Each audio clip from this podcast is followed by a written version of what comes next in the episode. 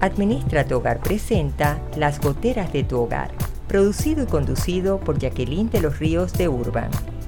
Un espacio para compartir e interactuar conectados con bienestar, calidad de vida, familia y hogar en compañía de Jackie Urban.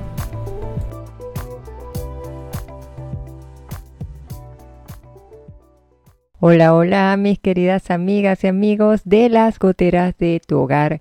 Hoy estrenando un episodio que yo sé que a muchos les va a tocar su fibra emocional. Así que aquí está Jackie Urban, contenta de conectarnos nuevamente y compartir el dolor está pagando a tu familia.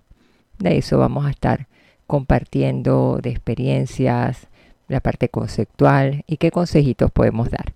Saludamos también a la gran familia de Radio Claret quienes simultáneamente transmiten desde su señal www.radioclaret.net y en la comodidad de tu celular solo tienes que descargar la aplicación Radio Claret Digital y verás que de inmediato puedes estar escuchando las goteras de tu y toda la programación. Así que vamos entonces a entrar de lleno. Muchos me preguntan cuando llegan por primera vez a las goteras de tu hogar por qué elegí ese nombre.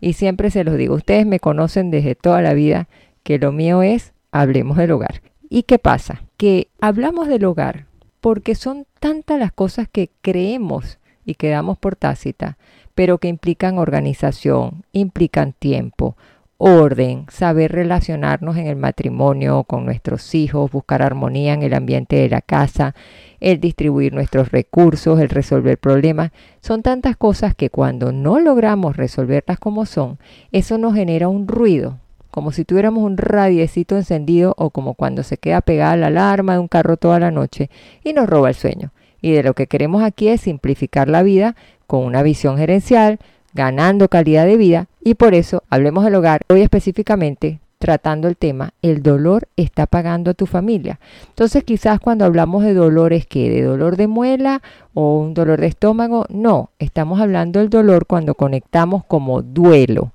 Y el duelo quizás tenemos que ver la parte conceptual, que si la buscamos en un diccionario nos va a hablar que fuera como una pelea entre dos algos, a consecuencia de un reto o un desafío.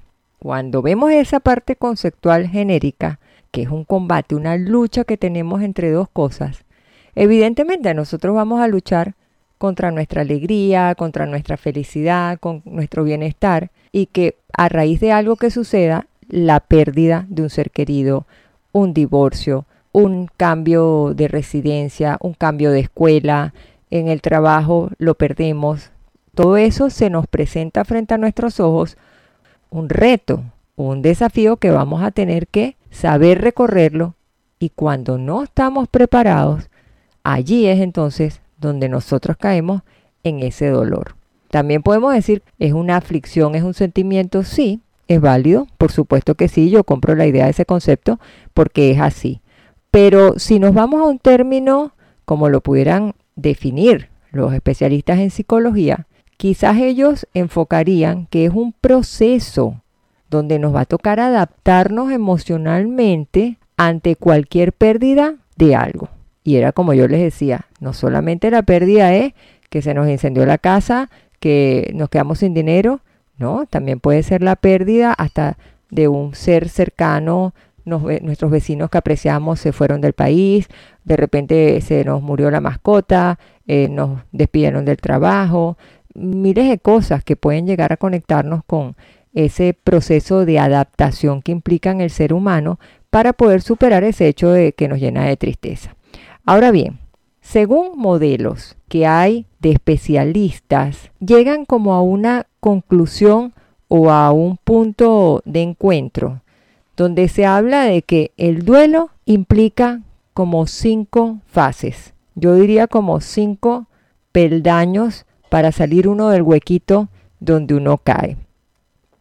Vamos a definirlos para que eso y ojalá tengan libreta y lápiz porque eso les puede ayudar a ustedes para anotar y también para recomendar, para compartirle a otras personas que escucharon en el programa, que no se queden atrapados en ese huequito que les estoy diciendo, sino que también nosotros sepamos ser seres católicos, espirituales, de poder ayudar a todos nuestros hermanos que están sufriendo. Y comenzamos por la fase primerita, que para mí es el primer peldaño, que es caemos en una negación. No queremos aceptar la realidad, ni ante lo que a mí me está pasando, ni ante lo que a mí me rodea, ni la razón que fuera con la cual yo caí en el pantano de la pérdida. Yo caí en una arena movediza, no sé cómo salir, me resbalo, sufro, dramatizo, me vuelvo iracunda, ahí hay pérdida. Por eso es que eso se une al segundo peldaño para tú salir de ese huequito o lo que llaman los especialistas la segunda fase, que es la de la ira o la indiferencia es que cuando tú te bloqueas, lo niegas total, después te sobreviene una emoción. Tú sientes un descontento horrible porque tú no pudiste hacer nada. Y muchas veces son comportamientos inconscientes que ni nos damos cuenta. Pero lo primero que nosotros hacemos es maldecir, que no debe ser en los labios de un cristiano. Destilar odio y rabia, maldita sea, porque me tuvo que pasar a mí? ¿Dónde estaba Dios? Dios no me ama. Me vuelvo irreverente ante mi fe muchas veces, la pierdo en algunos otros casos, porque en el fondo tú no pudiste evitar que eso sucediera. Y lo principal que tienes que saber es que nosotros, como seres humanos, no todo en la vida lo podemos controlar. Entonces, ¿qué pasa en esa fase donde hasta decimos, no me importa, volteamos para otra parte como chiquillo, como cuando te desafían y te dicen, mira, mi juguete que llevé al preescolar más lindo que el tuyo, no me importa, en la casa tengo otro mejor y me niego, pero en el fondo hay esa rabia o esa envidia escondida. Bueno, aquí no hay envidia en un duelo, pero sí puede ser en el que yo trato de no adentrarme a ver qué es lo que me está pasando, sino que yo trato de poner como que una barrera y sigo con mi rabia porque ¿por qué pasó esto? Yo trato de buscar un disque consuelo en una causa posible. Y esa causa probablemente me lleve cuando yo detecto es que la culpa fue, y ahí viene el señalamiento. Siempre tiene que haber un culpable. Fue culpa de Dios que no me hizo caso cuando yo rezaba. Fue culpa de mi esposo porque él no fue temprano al trabajo. Fue culpa del hijo porque pasó esto o lo otro. Siempre tendemos al señalamiento. Y el peligro de eso, que lo hemos hablado en otros episodios, es la estigmatización, porque es que caes pero en un juicio total. Luego de pasar de esta fase de negación, esta fase de rabia o de indiferencia, vamos a una tercera fase, que es la fase donde ya empezamos a tocar un poquito más la conciencia de que sí, hay pérdida. Y nos va a tocar negociar. ¿Negociar con quién, Jackie? Ajá. Yo tengo que negociar conmigo mismo. Yo me tengo que reencontrar en algún momento conmigo misma. Y si no, también yo tengo que ver, dependiendo del duelo, con todo lo que a mí me rodea, mi entorno.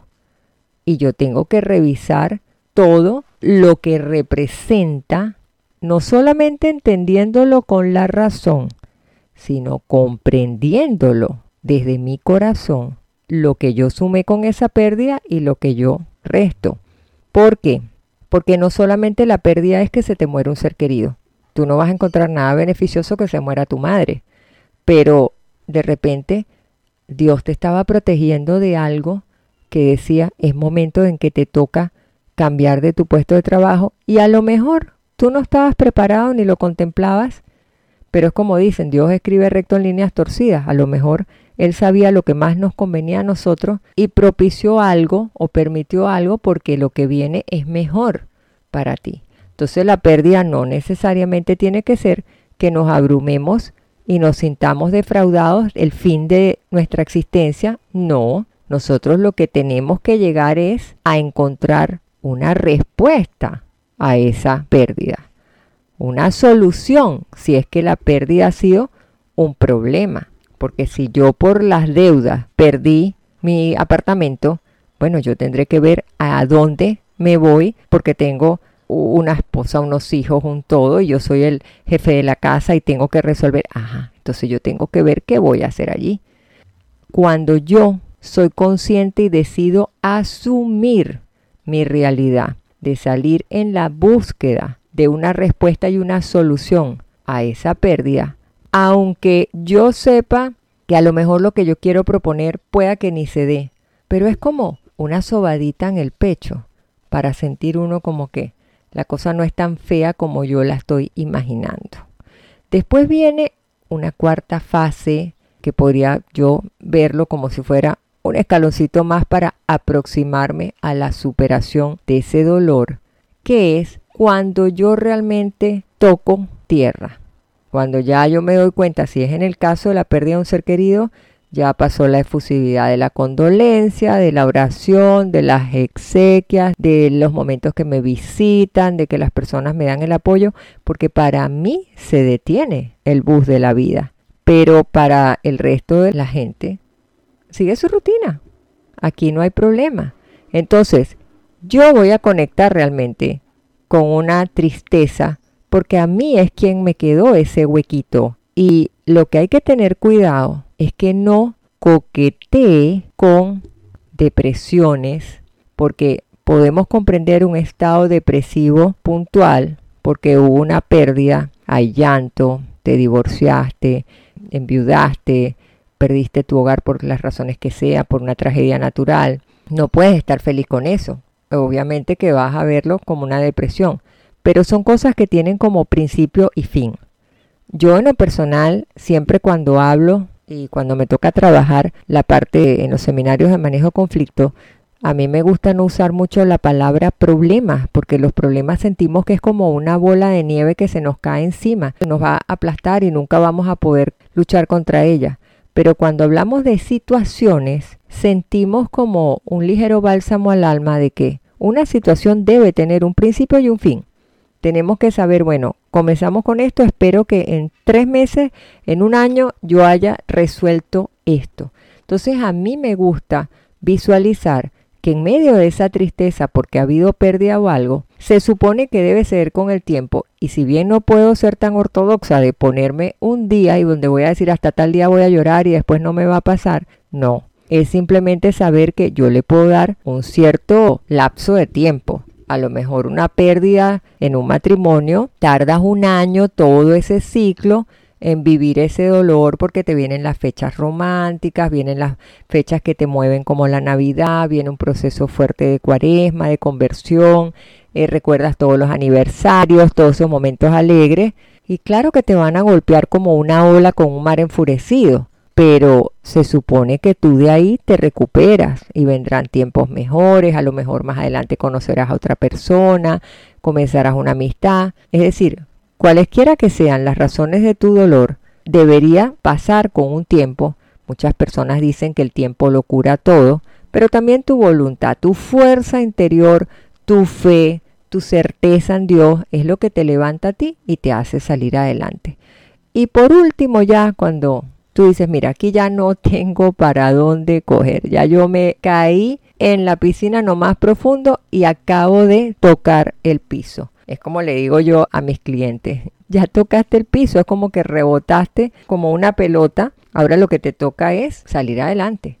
Entonces esa fase de aceptación, donde ahí realmente tú dices, mira, sí, ya, se murió el que se murió, no puedo revertir la, la experiencia, no puedo hacer nada, eso me va a llevar a que yo asuma un cambio de mi enfoque, de mi visión de la situación nuevamente, pero sin esa pérdida. O sea, sabiendo que no es lo mismo aceptar que olvidar. A mí se me murió mi mascota y yo no me voy a olvidar y no voy a saber cuando me mencionen el nombre del perro, del gato o del pájaro.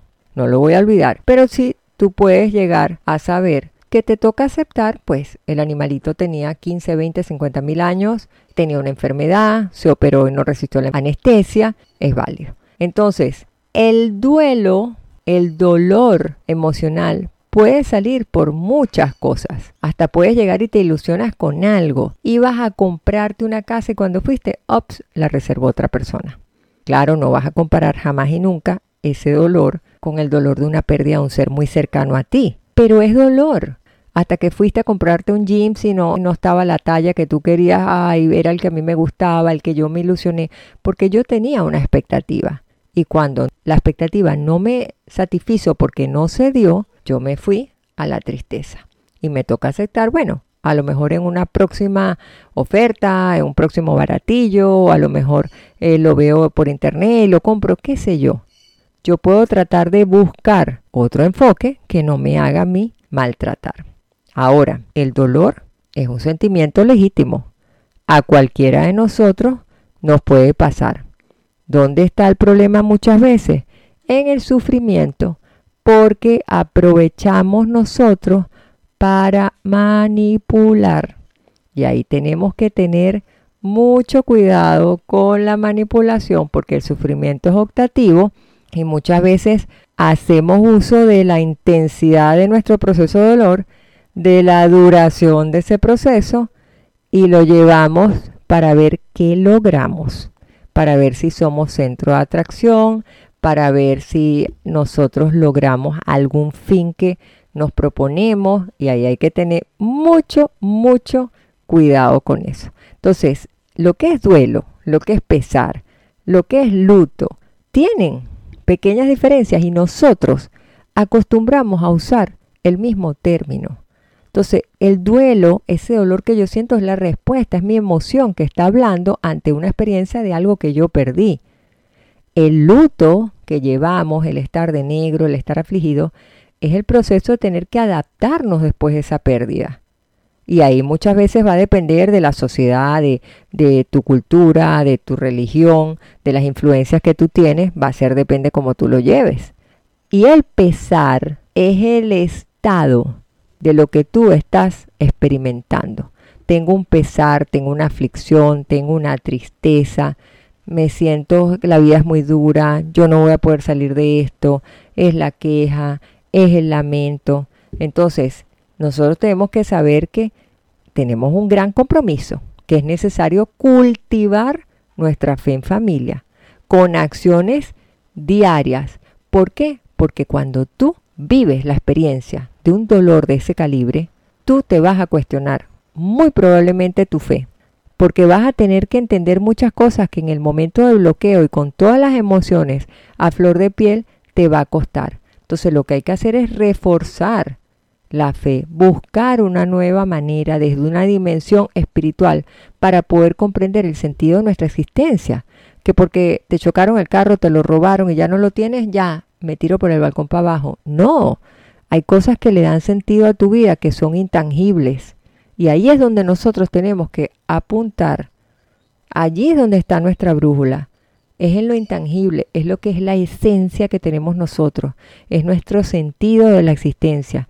Y en eso es lo que nosotros pues tenemos que tratar de buscar y con ayuda de las recomendaciones, por supuesto. Pero vamos a hacer una breve pausa musical para regresar con más en Las Goteras de tu Hogar con Jackie Urban. Hoy en este episodio hablando de el dolor está pagando a tu familia. Ya regresamos.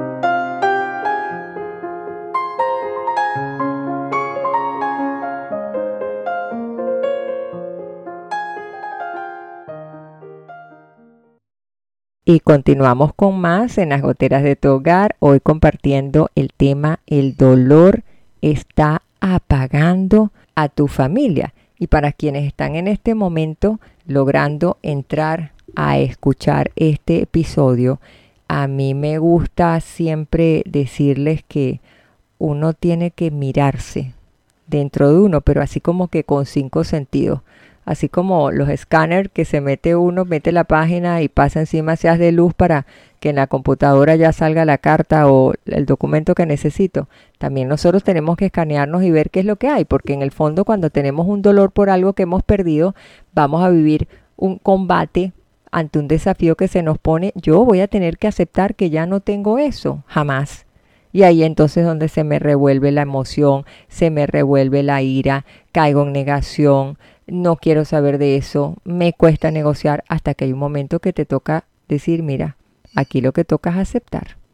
Aquí lo que toca es, ok, tienes tu duelo, tu pesar, pero eso también trata de ponerle una fecha en el calendario, porque no puedes quedarte toda una vida así, porque entonces en ese sufrimiento, cuidado que quedas drenando otra serie de aspectos emocionales que te va a llevar a la ayuda de un profesional, porque no sales de ese pantano donde te quedaste y es así como un disco rayado pegado en la época de los años 70, qué sé yo, que se quedaba con la agujita dando vuelta y dando vuelta y no avanzaba la canción. Entonces nosotros no podemos quedar en ese estado morboso del daño, del dolor, de la aflicción, porque nos empezamos a cuestionar, empezamos a culpar y eso no trae nada positivo. Pero en este segmento de las recomendaciones, por supuesto que nosotros vamos a hablar de una ruta. Vamos a hablar cómo poder salir de ello.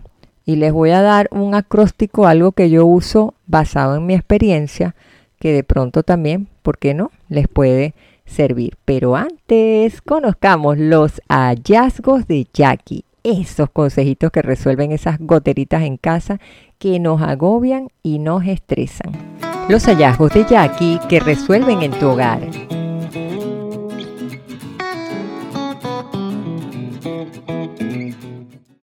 A quienes nos gusta cocinar. Sabemos que en algún momento nuestros envases plásticos uh, toman ese olor del alimento que guardamos. Para quitar ese olor en las paredes plásticas del envase, haz algo súper sencillito y práctico. Agarra una bola con papel periódico, más o menos del tamaño del envase a donde la vas a colocar. Cierras la tapa hermética y dejas la pelotita adentro. Asegúrate que quede bien tapado el recipiente y déjalo toda la noche para que vaya absorbiendo. Al día siguiente notarás los resultados. Si aún te quedara algún residuo del olor, porque fue muy intenso, repite con una nueva pelotita de periódico una noche más y listo. Los hallazgos de Jackie que resuelven en tu hogar.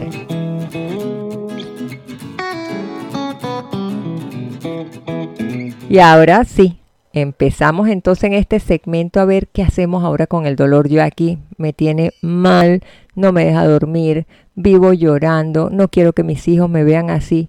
Bueno, vamos a tomar una ruta.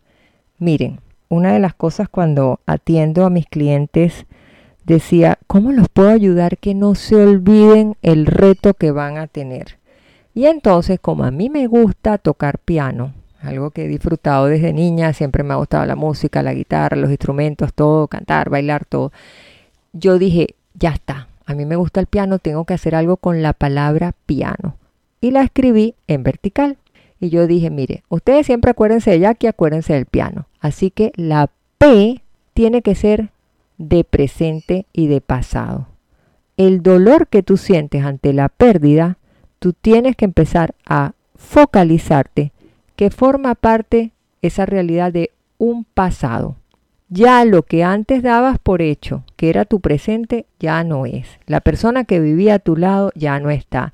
El trabajo a donde ibas a generar un ingreso y a prestar tus servicios, ya no lo tienes. La vivienda donde estabas arrendado, ya te pidieron desocupación. La ciudad donde vivías te tocó porque la abuelita envejeció, porque la tienes que cuidar, por lo que quieras. El carro que tenías te lo robaron, qué sé yo, cualquier cantidad de cosas que se puede imaginar uno que conecta con dolor. Pero ya no lo sigas viendo el presente, idealizando, porque hay una fase que idealizamos. Miren que yo que atiendo matrimonios en dificultades, me ha tocado matrimonios difíciles, con situaciones conflictivas y deciden su separación, buscan sus abogados, se divorcian y cuando ya firman el papel llegan, ay Jackie, pero tú no sabes, Yo extraño tanto, recuerdo el día de los enamorados, que él siempre me llevaba una serenata y me llevaba flores. Pero no te acuerdas cuando era violencia doméstica que te lanzó por las escaleras, que te quemó, que te golpeó, metió puñetes. Esa es la parte que nosotros a veces como que bloqueamos y nos queremos quedar en un presente retroalimentando una realidad que no es. Por eso les dije, presente ya pasa a ser pasado. Tu nueva realidad es la que empiezas a partir de hoy como la ruta de cambio. Lo segundo de la I, tienes que buscar cosas que ilusionen tu espíritu, buscar cosas que te den alegría, que te sientas bien, eso es necesario. Esa es la I del piano. La A es de aceptar tu realidad, sea cual sea la que tú tengas que vivir. La N es que necesitamos urgente que hagas nuevas actividades, que salgas de una rutina que te recuerde la tristeza, que si nunca has caminado, sal a dar una vueltita en el parque de tu casa, que si nunca habías tejido, aprende a tejer, aprende a bordar, aprende a, a, bailar, haz otra disciplina, reúnete en un grupo con amigas, entra a un grupo de oración, participa en actividades de tu comunidad, haz nuevas cosas porque tu mente va a estar entretenida y no vas a dejar el espacio del morbo en el pensamiento, porque es que cuando él me dijo, porque cuando él hacía así y él hacía así, porque yo tenía mi carro y llegaba temprano y ahora que no lo tengo, entonces ahora, porque empezamos entonces a ese sufrimiento que lo que hace es lastimarnos más. Así que esa N de nuevas acciones hay que emprenderla de una vez. Y la O es lo que yo llamo un olvido que el olvido no es que tú no te vas a acordar que tú tuviste a tu esposo que te amaba, era un matrimonio feliz y quedaste viuda. O no es que tú amabas tu casa, te gustaba y vino una luz de tierra como ha pasado en otros países, que vino una inundación y la perdiste. Claro que vas a conectar con dolor. El olvido es que tú vayas desprendiendo cada vez que venga a tu rostro o a tu mente, a tu vista, la escena a full color, que tú trates de cerrar tus ojos e imaginar la escena de película en tonos de grises y decir, bueno, sí, fue un momento en mi vida que lo disfruté y fui feliz, pero ahora estoy enfocada aquí en mi ruta de superación personal. Entonces, a eso es lo que yo me refiero un olvido. No es que tú vas a perder, ay, no te vas a acordar que perdiste al abuelito, que lo amabas. No, estamos hablando que es el enfocarte para que tú puedas salir adelante. Entonces, esta ruta que muchos recomendamos es que tienes que concentrarte en cuatro cosas. En aceptar realidad de que hay una pérdida. Tú no puedes ponerte una venda en los ojos queriendo bloquear. Tú tienes que aceptar esa realidad.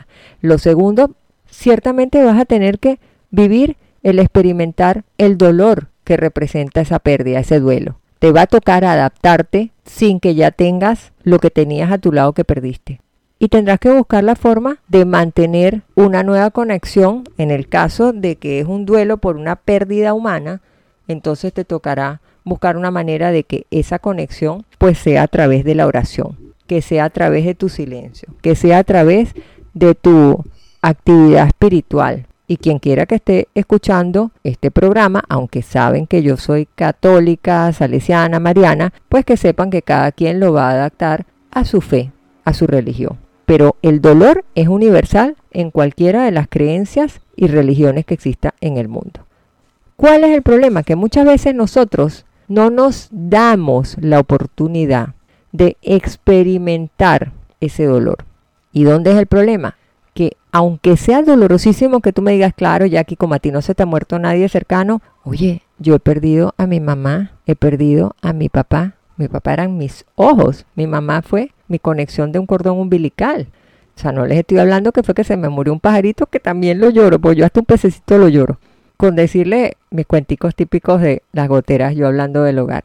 En estos días le compré a la pecera unas plantitas de lodea y se vino un minúsculo ojo con colita que era un guppy acabado de nacer. Cuando yo llego aquí le digo a mi esposo, Ale, vamos con cuidadito que se vino una bolsita un microojito, un pececito recién nacido, estaba metido en una plantita de lodea que compré en la tienda de mascotas. Y cuando lo puse en el acuario, yo vi que él salió ¡pum! y desapareció. Y yo dije, le dio un impacto con el cambio de temperatura o del pH del agua. Desapareció. Yo lloré, pues ya se me murió el micro pececito, era un bebecito. uno tiene sentimiento, pero no, felizmente la historia más linda fue que él se fue al fondo por mecanismo de sobrevivencia porque era muy pequeñito, había otro pez más grande, un pez gato, y entonces él evitando pues se escondió entre las piedritas y la otra plantita hasta que ya pues el pececito está hermoso. Pero uno puede experimentar el dolor en distintas magnitudes, pero por muy doloroso que sea, tienes que anotar ahorita en mayúscula sostenida y bien enfatizado. El dolor, ese duelo, es natural y muchas veces puede llegar a ser sanador y saludable. Aunque no comprendamos esto y digamos, ya aquí está loca, ¿cómo nos está diciendo que lo que estamos sufriendo puede ser saludable? A veces puede llegar a ser sanador. En el momento te golpea durísimo, pero después la vida te empieza a caer en su justa dimensión.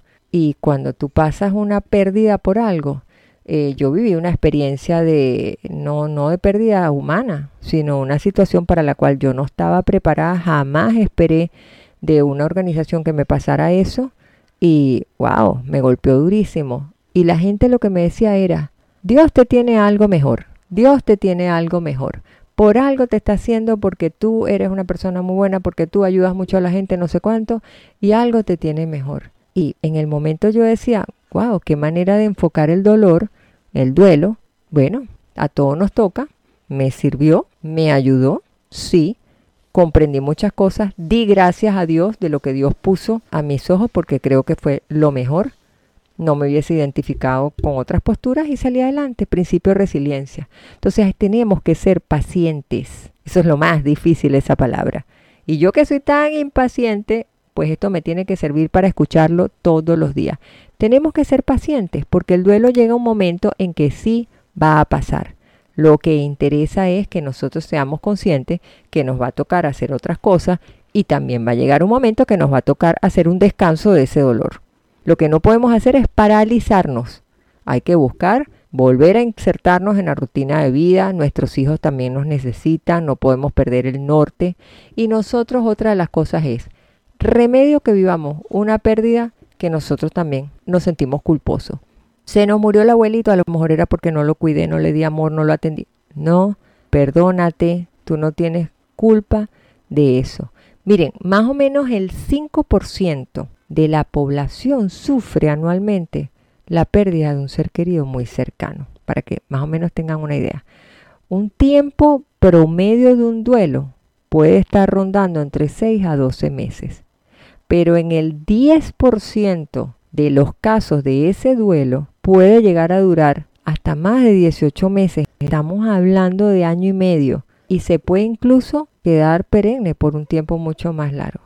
Entonces nosotros tenemos que evitar y lo que tenemos que buscar es ajustarnos a nuestra nueva condición de vida y a tratar de hacer algo. Si es un duelo afectivo, hay que reubicar a esta persona que ya no está en mi vida emocionalmente y retomar yo mi eje, mi poder personal y reanudar mi propia existencia, pensando en mí, dejándome amar por Dios y amándome yo.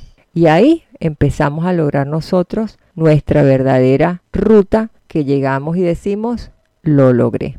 Pero disfrutemos de un breve momento musical para luego continuar con más en las goteras de tu hogar con Jackie Urban.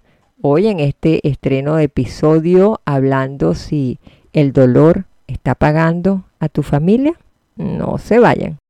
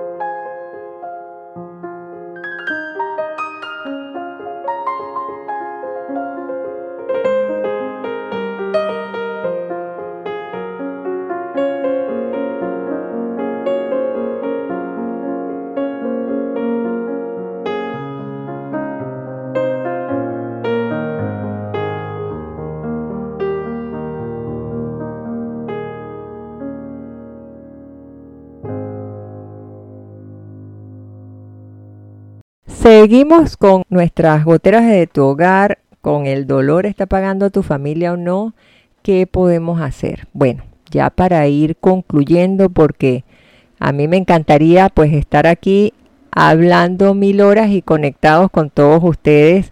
Y si quieren, anímense también a pasar la voz, a dejar sus comentarios, porque la idea es que más personas podamos ayudar y que todos seamos puentes para que las personas realmente se sientan bien.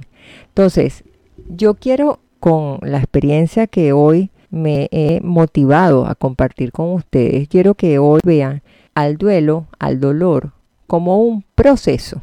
Cuando hablamos de un proceso, el proceso tiene una entrada y tiene una salida. El proceso inicia aquí y continúa a otra etapa más allá. Porque si lo vemos como un estado, corremos el riesgo de hacerlo perenne. Y acuérdense que les he dicho, no pisen esa dinamita que esté por ahí en el suelo. No podemos pisar minas. Tenemos que saber caminar y saber zigzaguear para no derrumbarnos. Entonces, eso sí, tenemos al libre albedrío la capacidad de decir, saldremos de esto o no saldremos de esto. ¿En quién está eso? Está en ti, querida amiga que me estás ahorita escuchando, en ti, mi querido amigo, porque yo sé que hay muchos caballeros que participan del programa, de que escriben también, y eso es importante. En ustedes está el fortalecer la fe.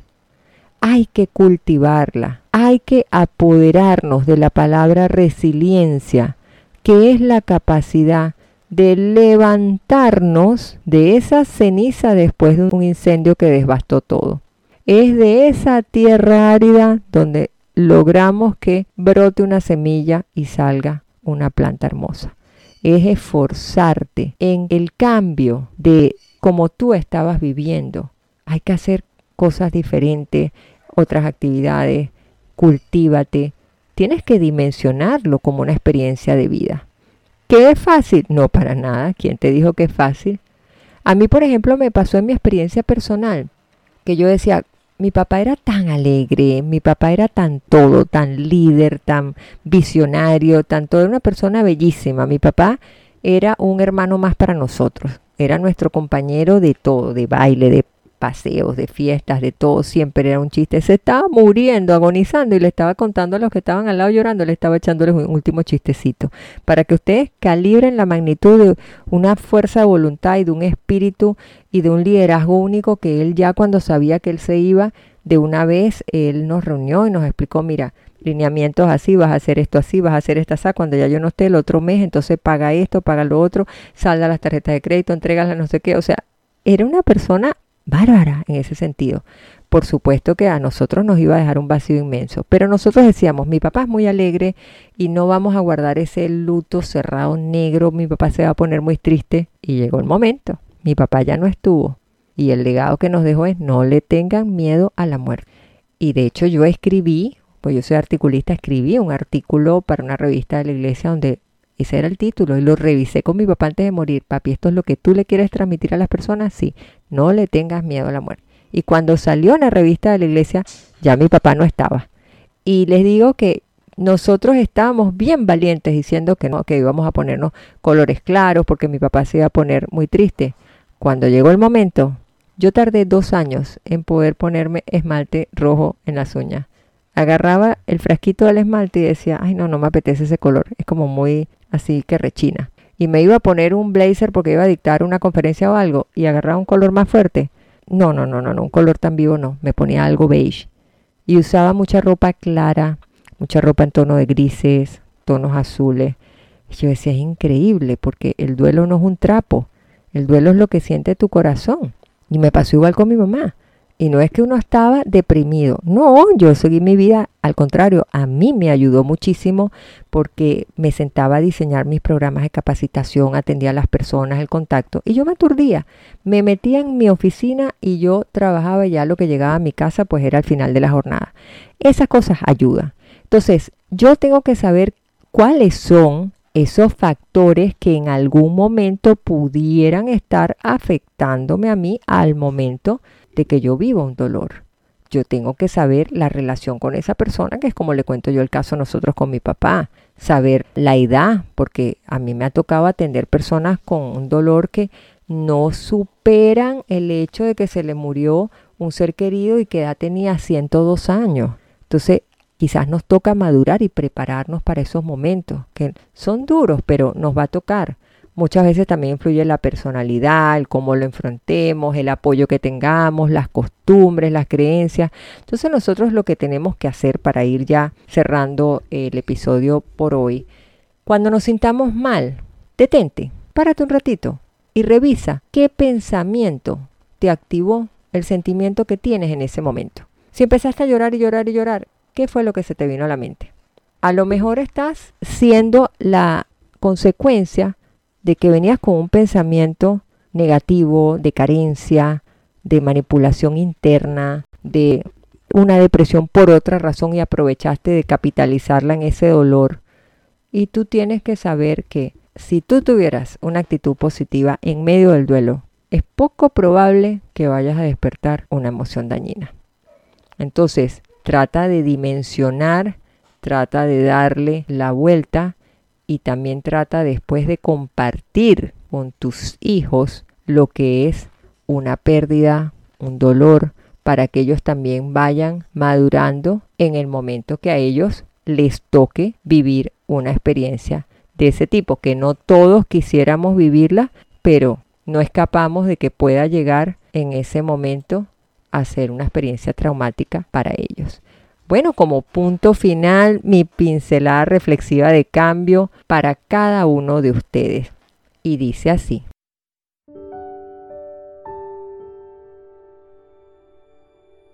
La vida no es un camino fácil de recorrer.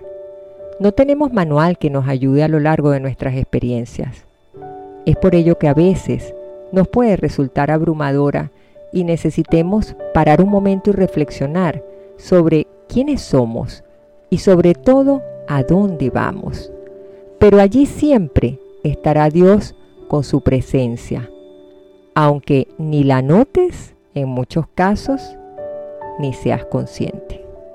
En el día a día tomamos un gran número de decisiones y sin darnos cuenta, no nos paramos a pensar en si hemos obrado bien o en si nos estamos equivocando. A menudo esto conlleva a que dediquemos demasiado tiempo a arrepentirnos o a pensar en cosas que en realidad no tienen tanta importancia. Cualquier momento es bueno para reflexionar, pero sobre todo preferimos hacerlo cuando el bullicio del día se apaga y nos quedamos a solas y a oscuras con nuestros pensamientos. Es entonces cuando mejor podemos escuchar esa voz interior que nos habla sobre planes futuros, errores, amores, aspiraciones, cambios, oportunidades, resiliencia, superación. No calles esa voz por miedo a lo desconocido. Siempre estará la presencia de un buen Dios que será luz en tu camino. Nada es permanente. Todo puede cambiar y mejorar, incluso tu misma vida, si te lo propones. Adelante, llénate de ilusión, de compromiso y de persistencia.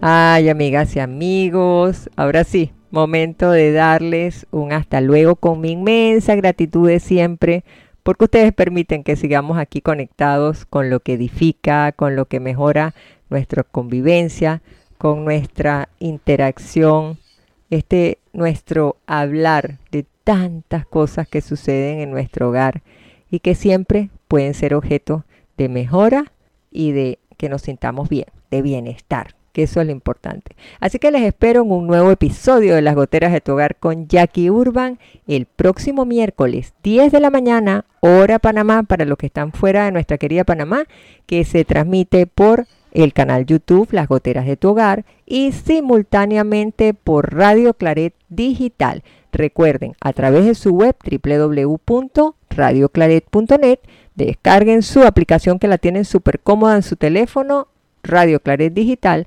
evangelizando al mundo por internet. Mi abrazo lleno de cariño, se les quiere un montón, bye bye.